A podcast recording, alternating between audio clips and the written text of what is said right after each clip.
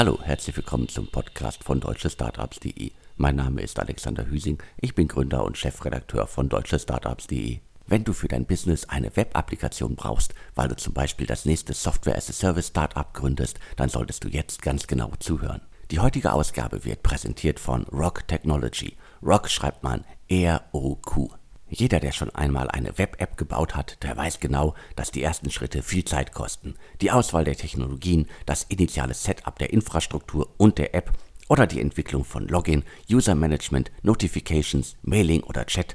Es sind immer die gleichen Schritte. Dabei kann sehr viel schiefgehen. Mit der Rock Suite ist das anders. Ihr baut ab Tag 1 auf einer leistungsstarken und flexibel anpassbaren Applikation auf und Features wie Login, User Management, Notifications, Mailing, Chat und viele mehr sind bereits integriert. So spart ihr schnell über 200 Entwicklertage und eure Entwickler lieben den modernen Tech-Stack. Damit ist eure einzigartige App schneller live als je zuvor. Und auch wenn ihr noch kein Tech-Team habt, könnt ihr trotzdem direkt loslegen. Das Rock Founders Program unterstützt euch in der Entwicklung eurer App. Alle Hörerinnen und Hörer dieses Podcasts erhalten jetzt die komplette Rock Suite drei Monate for free. Geht jetzt auf rock.tech slash insider roq.tech und sichert euch jetzt dieses exklusive Angebot. Alle Infos und den Link findet ihr wie immer auch in den Shownotes zum Podcast. Und jetzt geht's auch direkt weiter im Programm. Heute habe ich wieder den Insider Podcast für euch. Im Insider Podcast spreche ich mit Sven Schmidt, Seriengründer, Internetinvestor, OMR Podcast Legende und derzeit in Essen im Ruhrgebiet mit Maschinensucher unterwegs. Ja, auch von mir großen Dank an den Sponsor der Ausgabe, Rogue. Ja, ich glaube, wir hatten das damals, als die im Fundraising waren, gesagt, beeindruckendes Team. Ich glaube, der eine Kollege, Ex-CTO von Rocket, der andere war, glaube ich, auch mal CTO von Rocket, glaube ich, auch CTO von Project A, CTO von Spryker. Also ich glaube, es gibt in Deutschland äh, kaum ein beeindruckenderes Tech-Team ja, als die beiden Kollegen und daher sicherlich ein sehr, sehr spannendes ähm, Projekt. Und ähm, wir kommen ja jetzt gleich zu den ganzen Themen. Ich glaube ja, die Deep Tech-Themen wie das ähm, weiter Rückenwind. Aber man muss ganz klar sagen, Alex, ja, das hören wir ja beide, die B2C-Themen, Tech-Enabled B2C, ähm, das bleibt schwierig. Und du hast ja auch, Deutsche Startups hat ja auch berichtet, dass es dann teilweise in Berlin auch zu Stellenabbau gekommen ist. Richtig, also da gibt's äh, einige Startups, die derzeit auf jeden Fall äh, Stellen abbauen und äh, da äh, sind es vor allen Dingen natürlich halt äh, die Startups, die eher auf äh, B2C setzen und ein paar der, der großen Namen sollten ja allen klar sein. Also ich greife jetzt schon mal kurz vor, also äh, MacMakler, Homeday, aber auch bei vielen anderen Startups hört man im Moment, dass da zumindest, wenn es keine Entlassungen gibt, dass auf jeden Fall auch Verträge auslaufen und so weiter. Also da wird äh, ordentlich aufs Geld geschaut und äh, abgewartet, wie sich der Markt entwickelt. Ja, wir sitzen ja hier mit Maschinensucher in Essen, äh, wenn man das so bezeichnen will, Alex, Ruhrpott. Ähm, du selbst hast hier auch noch familiär ein, zwei Beziehungen hin. Ähm, und hier zum Beispiel hat Gorillas, der Quick-Commerce-Anbieter, in weiten Teilen sozusagen sich zurückgezogen. Ja, ähm, auch das ja durchaus ein Trend und ich glaube, letzte Woche, vorletzte Woche gab es ja auch News zu ähm, Gorillas, Alex. Richtig, klar. Du hast ja die, äh, das Zusammenstreichen der quasi, ich nenne es jetzt mal Standorte, Filialen, das geht weiter. Also äh, NRW wurde ordentlich äh, ausgedünnt jetzt. Also das zeigt natürlich, dass man sich da auch auf bestimmte Standorte, die besser laufen, fokussieren will und dass jetzt nicht Wachstum um alles zählt, aber das sollte bei Gorillas auf jeden Fall klar sein. Und es gab in der letzten Woche die Meldung, über ein weiteres äh, Investment oder die erste äh, nächste Runde, 250 Millionen Dollar äh, sollen es sein. Das hatte Business Insider USA berichtet. Das zeigt auch immer noch, welche Bedeutung Gorillas auch äh, für das deutsche Ökosystem hat, wenn selbst irgendwie in den USA intensiv über Gorillas und die anstehenden Investmentrunden berichtet wird. Klar, und ähm, ja, wir können das ähm, bestätigen. Ähm, nach unserem Verständnis gibt es jetzt ähm, intern ähm, eine Zusage von den Bestandsinvestoren, Gorillas weiter zu finanzieren. Wir können auch bestätigen, dass es eine geringere Bewertung ist, also eine sogenannte Downround, wenig überraschend. Und ähm, dass natürlich aktuell der Trend dahin geht zu sagen, Man fokussiert sich auf die Länder, auf die Märkte, auf die Regionen, ähm, wo man die Auslastung hinbekommt, wo man auch die Profitabilität erreichen kann. Und ähm, was vielleicht auch wichtig ist, ist eine Downround.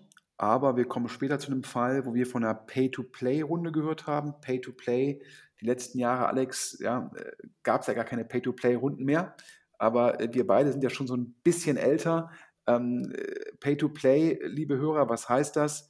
Dass eine Runde so strukturiert wird, dass man als Bestandsinvestor eigentlich nur die Wahl hat, entweder mache ich mein Prorata in der Runde oder aber ich werde komplett rausverwässert. Also ein Pay-to-Play kann sein 5x Liquidationspräferenz.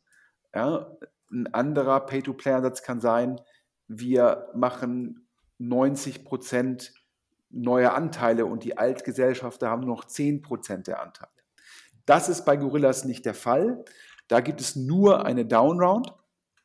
Und nach meinem Verständnis, äh, meine, der Berliner Flurfunk sagt, das ist ja erstmal von den internen Investoren committed, aber es kann durchaus sein, dass noch externe Investoren dazukommen. Das heißt, es gibt jetzt erstmal sozusagen das Commitment, Gorillas weiter zu finanzieren. Und, äh, aber die Runde kann noch größer werden. Und es gibt wohl auch gute Nachrichten.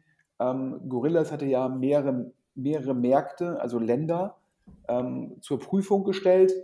Und ähm, ja, wir haben gehört, in Dänemark hat man einen Partner gefunden, der letztendlich Gorillas auch unter der Marke weiter betreiben wird. Also wenn man das ein bisschen überspitzt sagen will, da hat man einen Franchise-Nehmer gefunden, der auch den Großteil der lokalen Tochter übernimmt. Also ein ganz spannendes Modell. Und wahrscheinlich guckt man jetzt bei Gorillas, dass man für solche Märkte wie Spanien ähnliche Partner findet. Das heißt, so ein Modell, wo man vielleicht selbst nicht die operative Exzellenz darstellen kann. Da sucht man sich einen Partner und in den Märkten, wo man selbst operativ sehr stark ist, da betreibt man das selbst weiter. Finde ich jetzt persönlich einen ganz ähm, spannenden Ansatz. Ja, und im, im, im Rahmen dieses Quick Commerce Updates, wir haben bisher über die Firma nicht offen, nicht viel gesprochen, ähm, aber Alex, der Gründer ist ja ein Deutscher. Wir reden hier über SAP in London. Ist auf jeden Fall auch ein spannendes äh, Quick-Commerce-Startup und äh, da sind ja nicht nur dann äh, der angesprochene deutsche Gründer spannend, sondern auf jeden Fall ja auch die, die Investoren.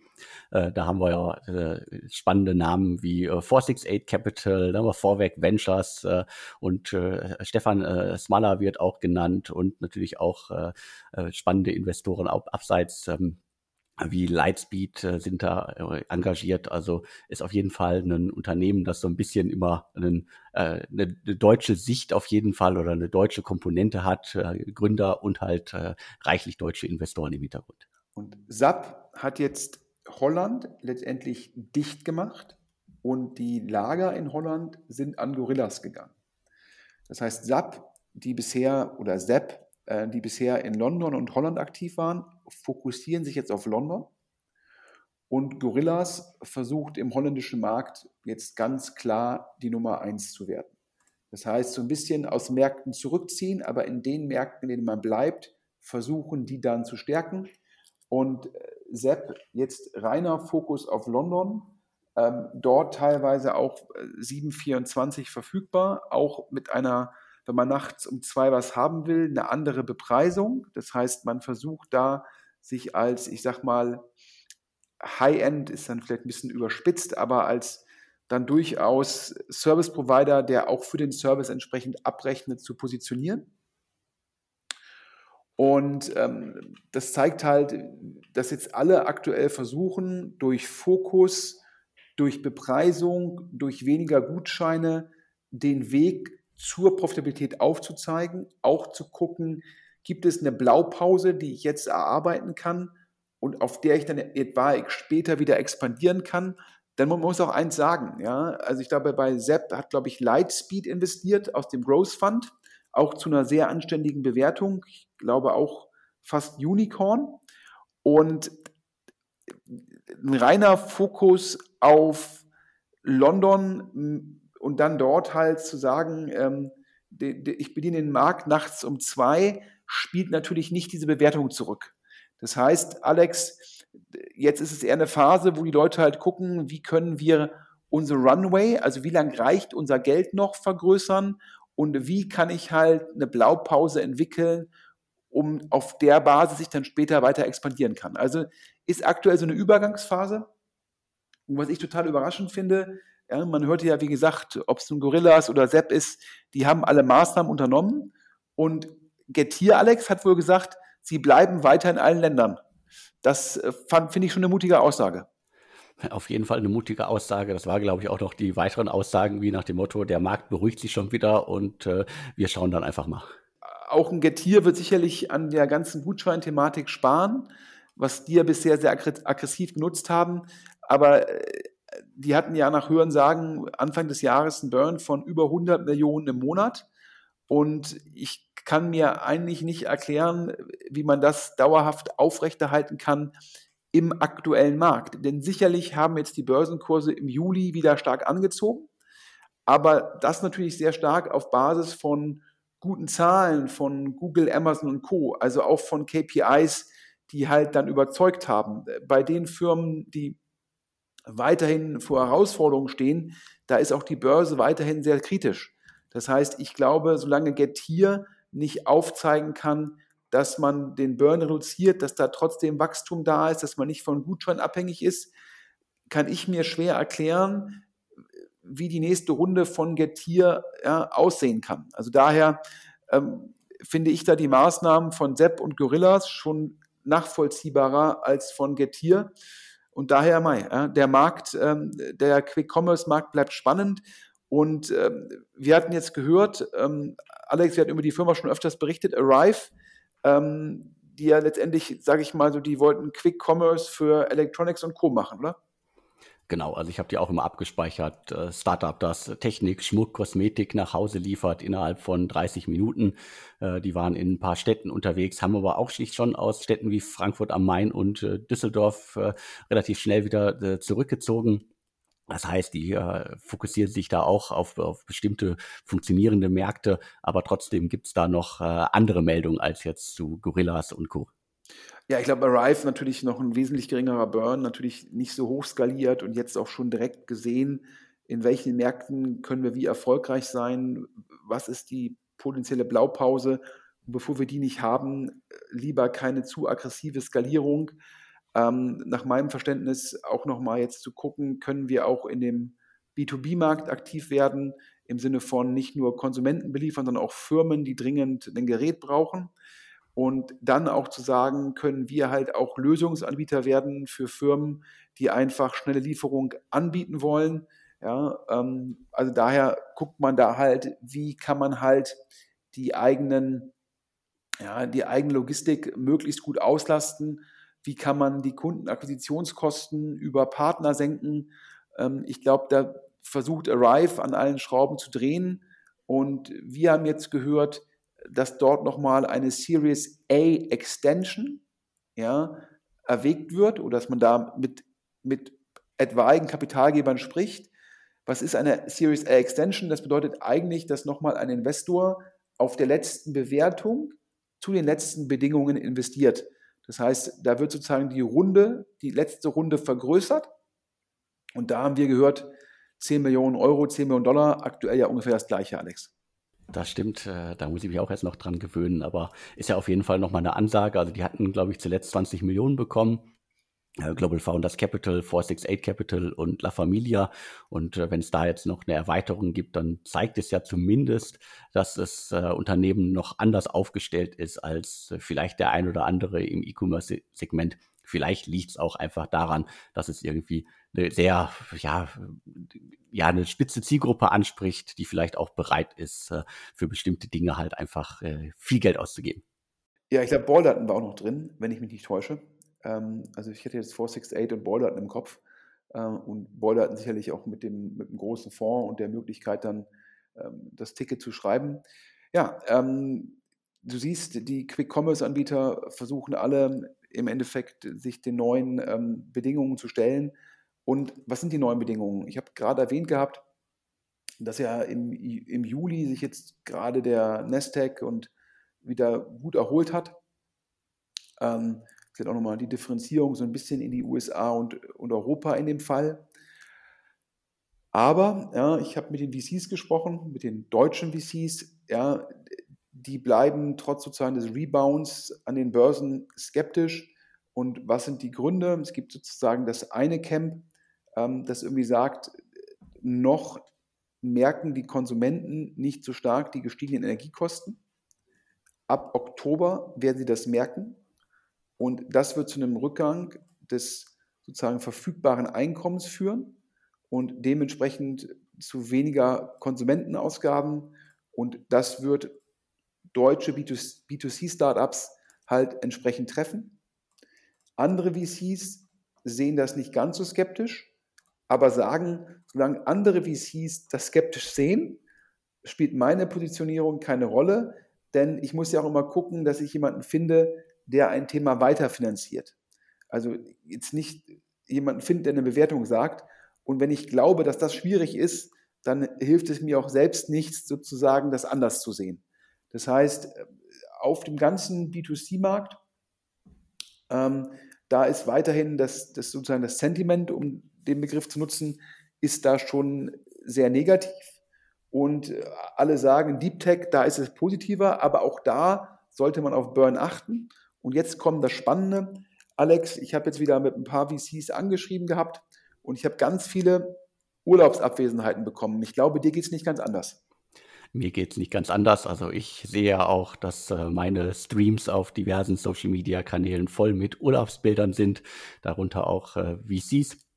Also da wird jetzt schon mal äh, die Chance genutzt, äh, dass man jetzt endlich auch mal, glaube ich, nach äh, zwei Jahren extremer Hochphase und natürlich auch Corona-Bedingungen äh, da halt mal ein bisschen anders irgendwie agieren kann und äh, nicht irgendwie auch in den heißen Sommermonaten irgendwie Deals am laufenden Band machen muss. Also alle VCs sagen mir, es fühlt sich wieder an wie 2019, also wie vor Corona, ja, Juli und August und gerade Anfang August die Urlaubsphase und ähm, ich habe Abwesenheitsnotizen bekommen bis irgendwie fast Ende August. Und ähm, ich habe jetzt mit ein paar VCs dann gesprochen, die haben mir alle gesagt, ja, das stimmt, irgendwie fast alle im Urlaub. Ähm, hat im Endeffekt zwei Gründe. Grund eins, gute Firmen würden jetzt eh kein Fundraising machen. Also sprich, man würde jetzt eh keine guten Investitionsmöglichkeiten sehen, weil die guten Firmen jetzt Juni, Juli, August auf keinen Fall Fundraising machen würden, weil es halt das schlechte Signaling wäre, alle im Urlaub. Also sozusagen, wie, so, wie man so will, so ein bisschen so eine selbsterfüllende Prophezeiung, alle VCs im Urlaub und wer trotzdem Fundraising macht, kann, kein, kann keine gute Firma sein. Ähm, und das Zweite natürlich, alle VCs sagen, jetzt muss man mal gucken, wie sich die Unsicherheit in den Märkten halt ähm, verhält. Sicherlich ja auch nochmal teilweise sehr deutschlandspezifisch ähm, mit der Unsicherheit betreffend die Energieversorgung. Aber alle VCs sagen auch, sie erwarten dann im September und Oktober unglaublich viel Fundraising. Das heißt, die erwarten, dass jetzt alle Firmen im September rausgehen und sehen das wiederum auch problematisch, weil sie halt sagen, wow, dann kommen im September und Oktober ganz viel Fundraising und dann werden nur die sehr guten Firmen erfolgreich sein. Schon die guten Firmen können durchaus in Probleme reinlaufen. Und mir wurde als Beispiel genannt, ich bin mir jetzt nicht ganz sicher, ob man es als Problem bezeichnen kann. Ich hätte gesagt, das ist ein Luxusproblem. Es wurde mir skizziert, eine, eine, eine Enterprise-Software-Firma, die ihren Umsatz vervierfacht hätte und äh, die jetzt aber nur Inbound-Interesse hätte auf der doppelt so hohen Bewertung. Ja, also anders ausgedrückt, der Umsatzmultiple, der hat sich halt halbiert. Ich finde es immer noch grandios, wenn man sozusagen seine vorherige sozusagen hohe Bewertung verdoppelt, aber die Erwartung war halt eine andere.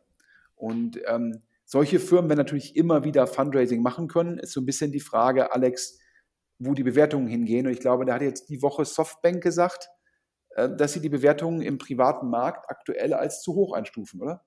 Genau, also da ist äh, Softbank natürlich auch wieder mal äh, Vorreiter und äh, ich denke, dass wir uns da alle umgewöhnen müssen und äh, vor allen Dingen natürlich die Gründerinnen da draußen dass halt Bewertungen auf jeden Fall ja niedriger oder halt äh, weniger stark anwachsen und im Grunde haben wir das ja auch schon in den letzten Monaten äh, erlebt. Also äh, das war jetzt nicht mehr so, dass irgendwie bei den großen Runden, dass das in Riesenschritten voranging, wie vielleicht noch vor äh, anderthalb oder auch vor vor einem Jahr.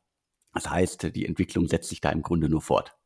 Ja, und äh, apropos Bewertungen, ähm, das hattest du jetzt ja glaube ich schon berichtet ähm, Home Day, ähm, glaube ich, ehemals Sponsor von Hertha BSC Berlin auf dem Trikot. Ähm, letztendlich, ich würde sagen, B2C Tech-enabled ähm, Makler, also letztendlich so eine Art Engels und Völkers ähm, im, im, im, mittleren Marktsegment und das Ganze halt Lead, Lead Generation online und die Makler dann halt auch nochmal mit Apps etwaig effizienter und Teil so ein bisschen von dem Springer-Konzern und die haben ja, glaube ich, so eine englische, sind an so einer englischen Firma beteiligt, Purple Bricks, glaube ich, und da wiederum drunter hängt Home Day oder zumindest die Anteile und da gab es jetzt ein Update, Alex. Richtig, also nochmal kurz zusammengefasst. Also äh, wir hatten auf Deutsche Startups schon berichtet, dass ähm, äh, Homeday rund äh, 60 Mitarbeiterinnen entlassen musste und äh, die, die Begründung äh, kann man immer runterbrechen auf Unsicherheit auf dem Immobilienmarkt. Und äh, du hast gesagt, äh, Purple Bricks ist äh, bekannter Gesellschafter von, von Homeday und die haben jetzt in ihrem letzten Geschäftsbericht äh, geschrieben, dass sie das äh, Investment in Homeday halt komplett abgeschrieben haben. Und das ist auf jeden Fall ja mal eine Aussage. Ja, ich glaube, Purple Bricks börsennotiert und haben das dann halt entsprechend öffentlich gemacht. Ja, man muss wahrscheinlich auch sagen, dass, also wenn man skeptisch auf solche Firmen wie Homeday oder McMakler, McMakler ähnliches Modell drauf guckt, da gab es den größten Rückenwind aller Zeiten im Sinne von Immobilienpreise, im Sinne, wie schnell verkaufen sich Immobilien, im Sinne von, das Business ist online gegangen, gerade was die Lead-Generierung angeht. Ähm, und trotzdem, trotz dieses maximalen Rückenwinds, haben, glaube ich, McMakler und Homeday beide einen relevanten Burn gehabt und wahrscheinlich immer die These, wir skalieren, wir skalieren, wir skalieren und irgendwann skalieren wir uns in die Profitabilität. Und äh, das war natürlich irgendwie auf zwei Säulen gebaut. Die eine Säule war, dass man immer wieder Fundraising machen kann, also das billige Geld, was man aufnehmen kann. Und dass es in dem Immobilienmarkt immer, immer, immer, immer mehr Rückenwind gibt. Und das beides zusammen hat wahrscheinlich zu, sage ich mal, dieser aggressiven Skalierung von beiden Anbietern geführt. Und jetzt ist natürlich äh, in Anführungsstrichen Krise im Immobilienmarkt. Ja, wer nicht verkaufen muss, der verkauft nicht. Wer verkaufen muss, der muss Preisabschläge ähm, in Betracht ziehen. Und äh, glaube ich, gab auch Studien, wie wenig Leads aktuell generiert werden auf Nachfrageseite. Parallel ist das Geld teurer geworden. Das heißt, der Burn kann nicht mehr so eben finanziert werden. Und das heißt, aus dem perfekten Rückenwind ist jetzt perfekter Gegenwind geworden für McMakler und Homeday. Und äh, das ist ja schon auf Null abschreiben von Purple Bricks, ist schon mal so eine Aussage.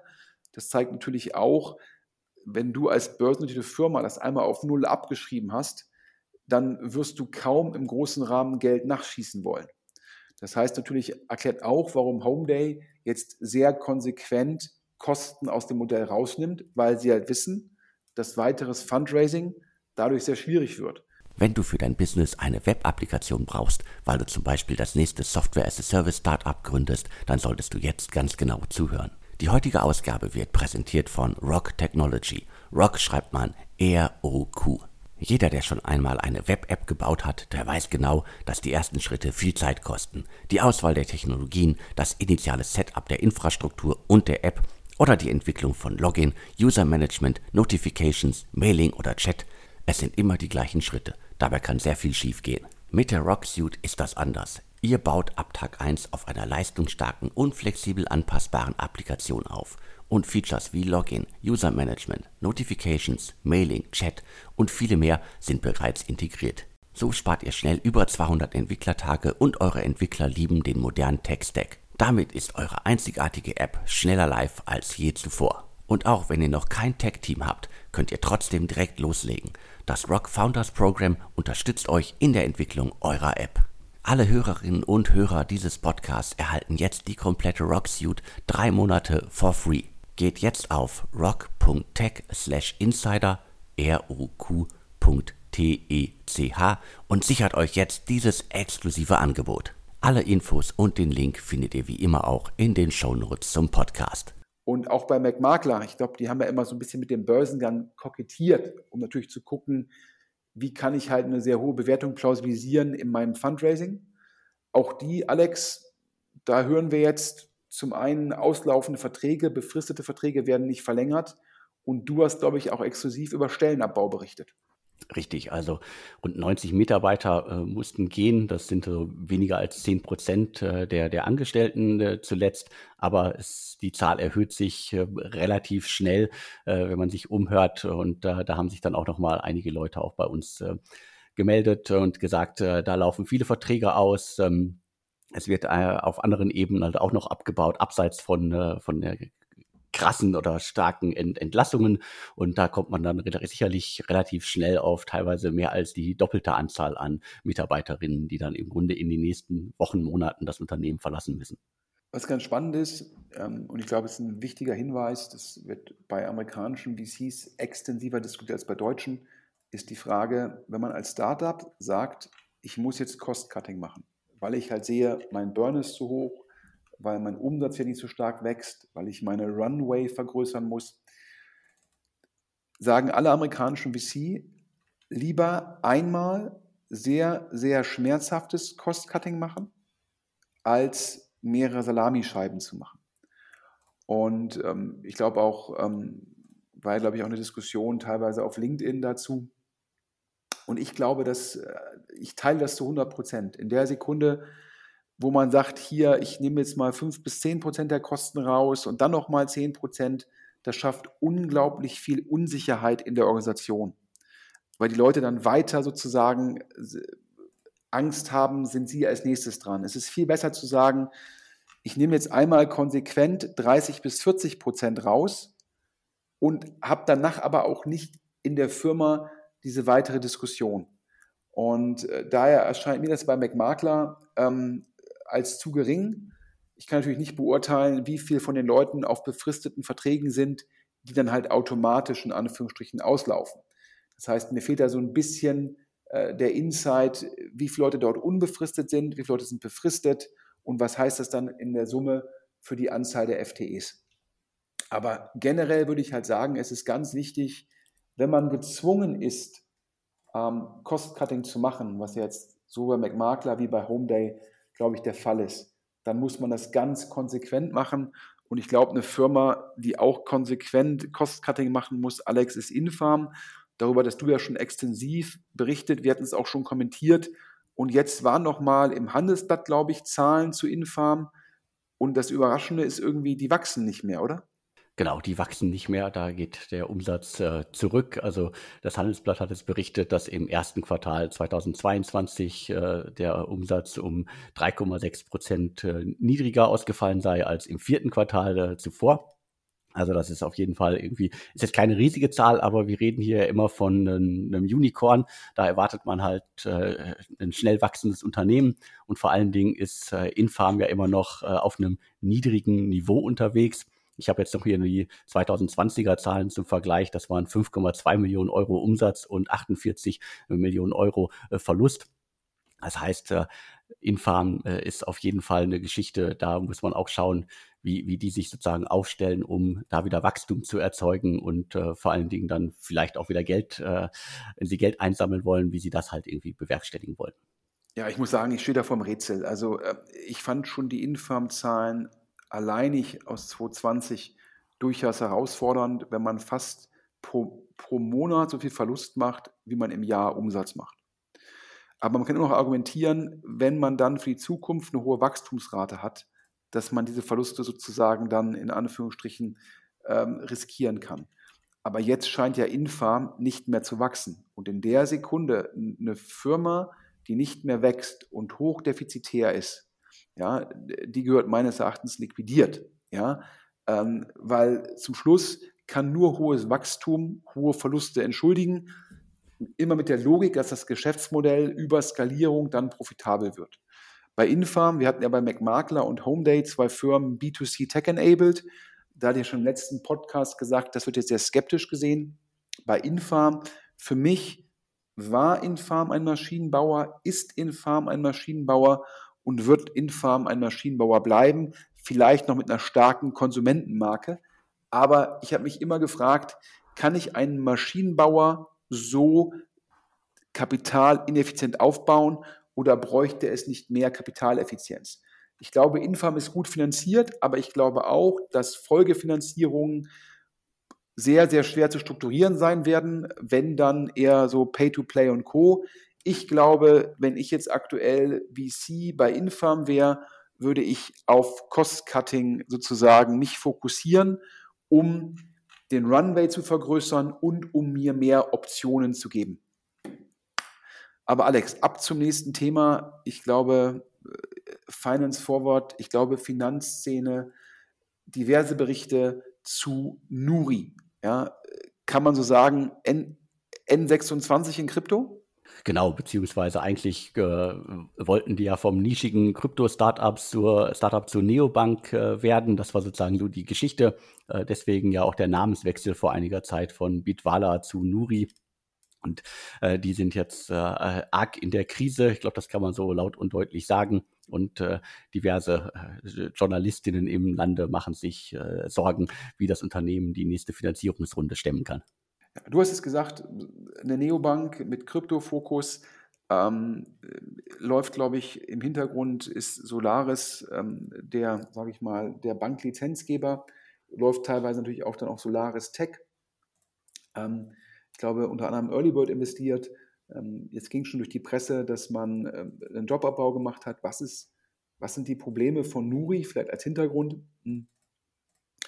Nuri hat seinen Kunden ähm, Produkte von Celsius angeboten.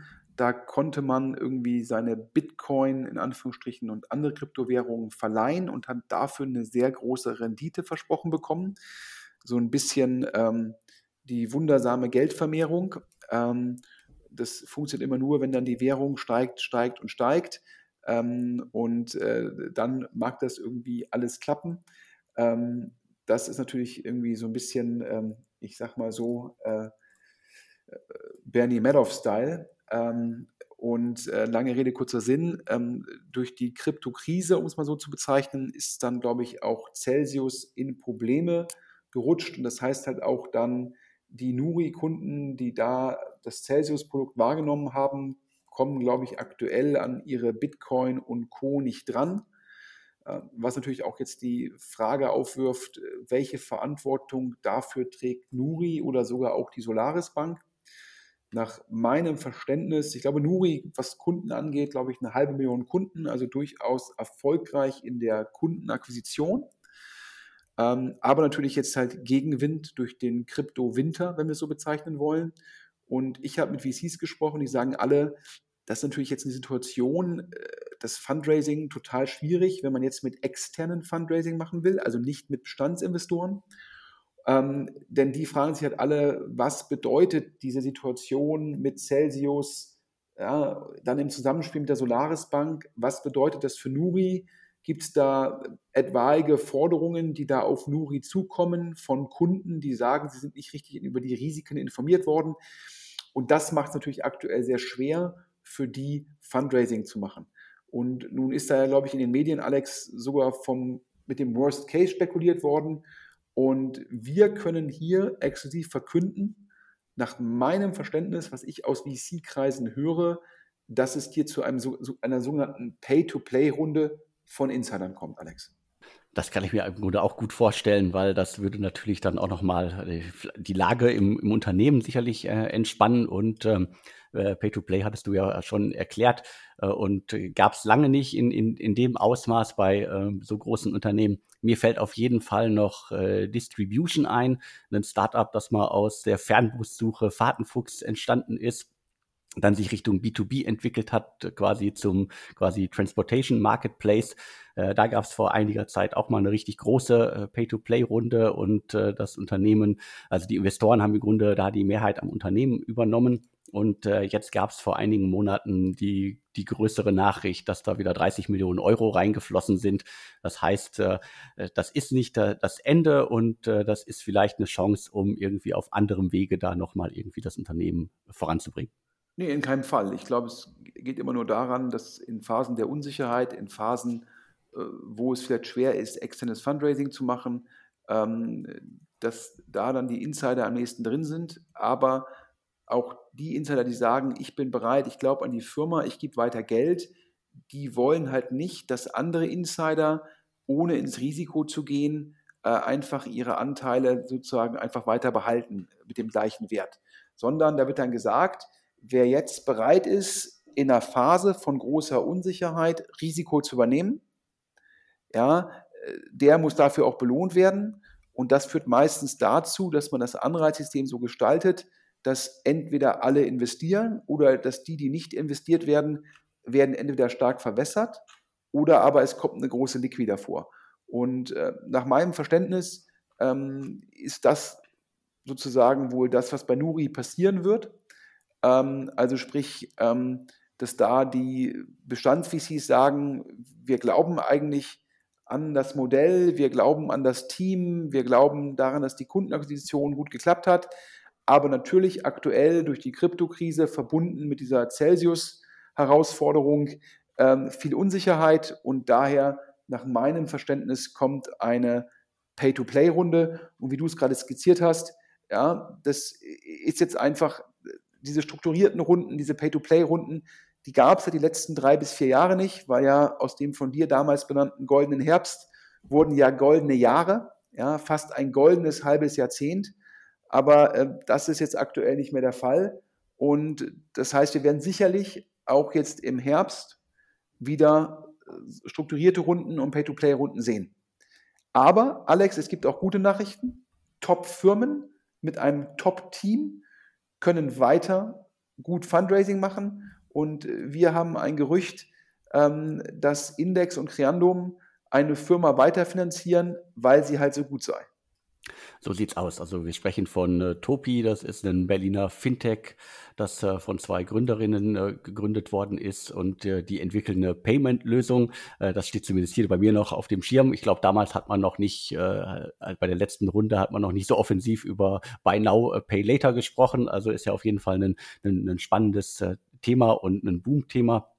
Da waren schon 4,5 Millionen US-Dollar reingeflossen, also Index, Creandum und von diversen bekannten Angel-Investoren wie Dominik Richter. Und finde ich ganz spannend, äh, dass da jetzt sozusagen dann auf dem Fintech, äh, im Fintech-Segment, dass es da dann auf jeden Fall wahrscheinlich noch weitere richtig große Runden gibt, was für mich halt einfach zeigt, dass dieses Modell immer noch irgendwie sehr attraktiv ist, obwohl es da ja wirklich sehr, sehr viele große und viele kleine Startups gibt, die sich darum kümmern wollen. Und hier geht es halt wirklich um äh, Buy Now, Pay Later äh, für ja, Firmen äh, und für Unternehmen. Das heißt, da ist der B2B-Ansatz dann auch da, was vielleicht dann auch wieder erklärt, warum das durchaus sehr spannend sein kann.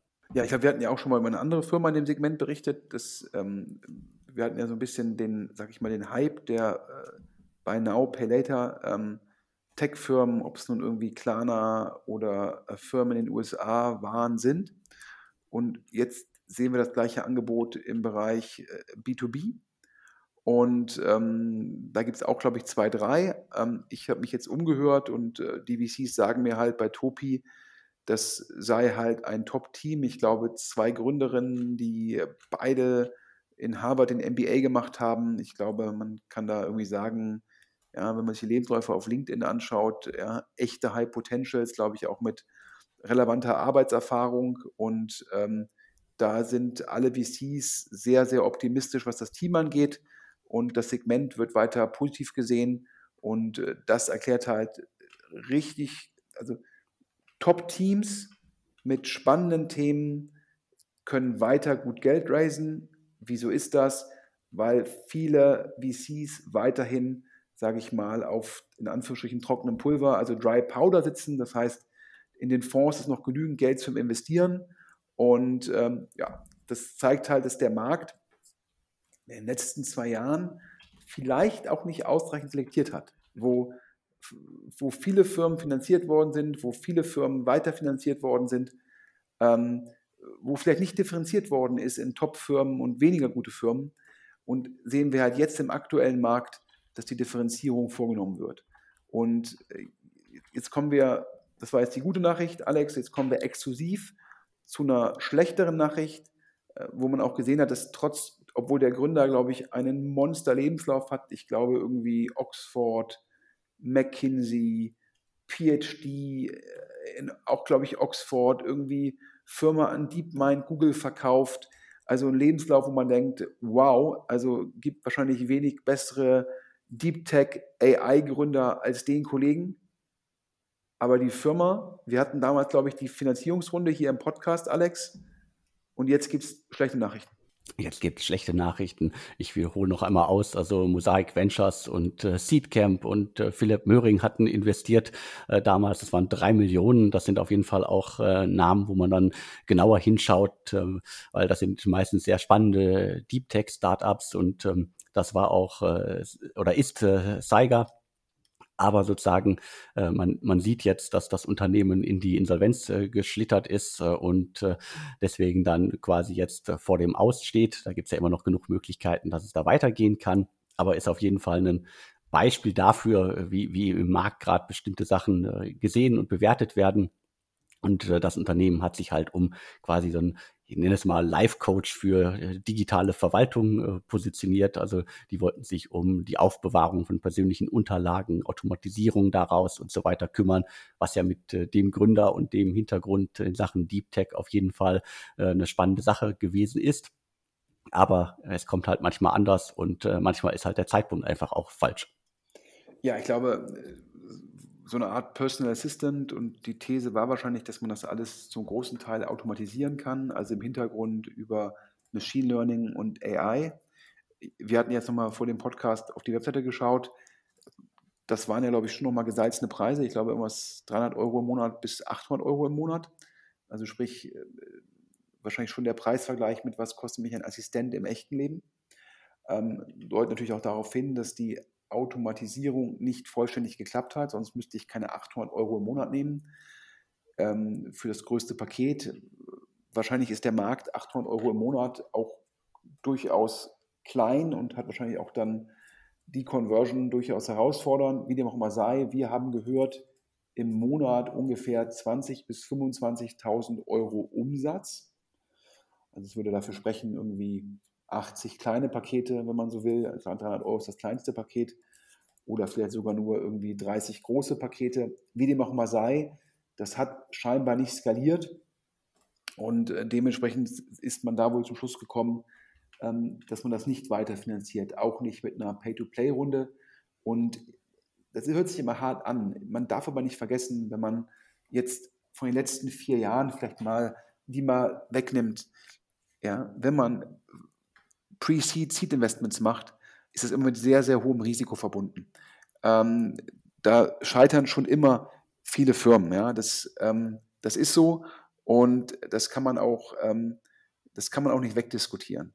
Und in den letzten Jahren habe ich immer von VCs gehört, boah, jetzt muss ich hier bei meiner Bestandsfirma noch einen Prorata machen, obwohl ich die eigentlich schon abgeschrieben hatte, aber die hat jetzt jemand anderes weiterfinanziert. Und der VC fand es gar nicht gut, weil er gesagt hat, ich würde mich eigentlich lieber in meinem Portfolio auf die Firmen fokussieren, die richtig gut laufen.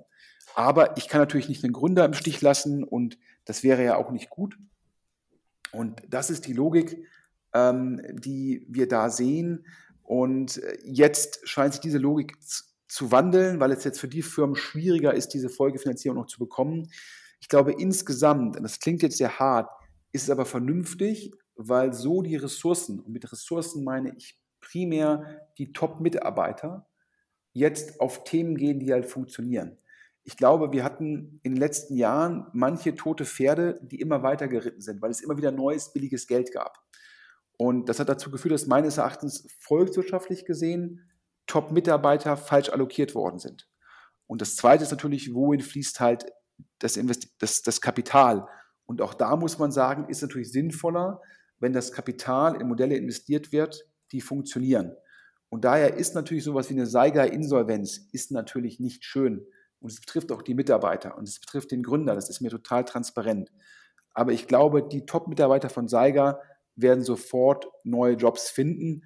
Und ähm, ja, es ist immer traurig, wenn eine Firma Insolvenz anmelden muss. Aber es ist halt Teil sozusagen von Venture Capital. Nicht jede Firma wird erfolgreich sein, sonst würde es auch nicht Risikokapital heißen, Alex. So sieht's aus. Äh, gutes Schlusswort. Ja, dann bedanken wir uns nochmal bei Rock. Ja, ich äh, bin ja, wie gesagt, wir sind ja beide keine Deep Tech-Experten und ich glaube, Rock mit, sozusagen, wenn man sich die Lebensläufe der Gründer anschaut, ich glaube, die wissen, was sie tun. Ich habe ja schon gesagt, Ex-CTO Spryker, Ex-CTO Project A, Ex-CTO Rocket. Also ein Top-Team und wir bedanken uns hier ganz, äh, ganz herzlich für das Sponsoring der Ausgabe. Und ganz zum Schluss noch mal in eigener Sache. Ähm, Maschinensucher, das ist ja die Firma, die ich hier mit dem Thorsten Muschler in Essen betreibe. Wir sind europäischer Marktführer für B2B Classifieds, für gebrauchte Maschinen, operieren unter den Marken Truck Scout 24, Maschinensucher und auch Werkzeugen. Ähm, und sicherlich, ich glaube, jeder spürt aktuell den Gegenwind, Lieferkettenthemen, Rezession, Inflation, Ukraine-Krieg. Aber ähm, ich kann ja sagen, ganz stolz, wir wachsen dieses Jahr weiter mit über 30 Prozent organisch. Und äh, dementsprechend ist es bei uns glücklicherweise so, äh, wir sind ganz, ganz, ganz, ganz, ganz, ganz weit davon entfernt, auch nur eine einzige Stelle abzubauen, sondern es geht bei uns darum, neue Kolleginnen und Kollegen zu finden. Und wir suchen weiter 10 bis 20 neue Kolleginnen und Kollegen. Wir suchen App-Entwickler, Full-Stack-Entwickler, Vertriebler, Online-Performance-Marketeers. Wir suchen weiter Top-Leute, damit wir, ich sage immer, das Fundament einer Top-Firma sind gigantisch gute Mitarbeiter und die suchen wir. Und wer jetzt sagt, er sucht hier in Essen, in der Nähe von Essen, vielleicht kann man ja auch gut pendeln nach Essen. Ich pendel selbst von Düsseldorf nach Essen äh, gegen den Verkehr, überhaupt kein Problem.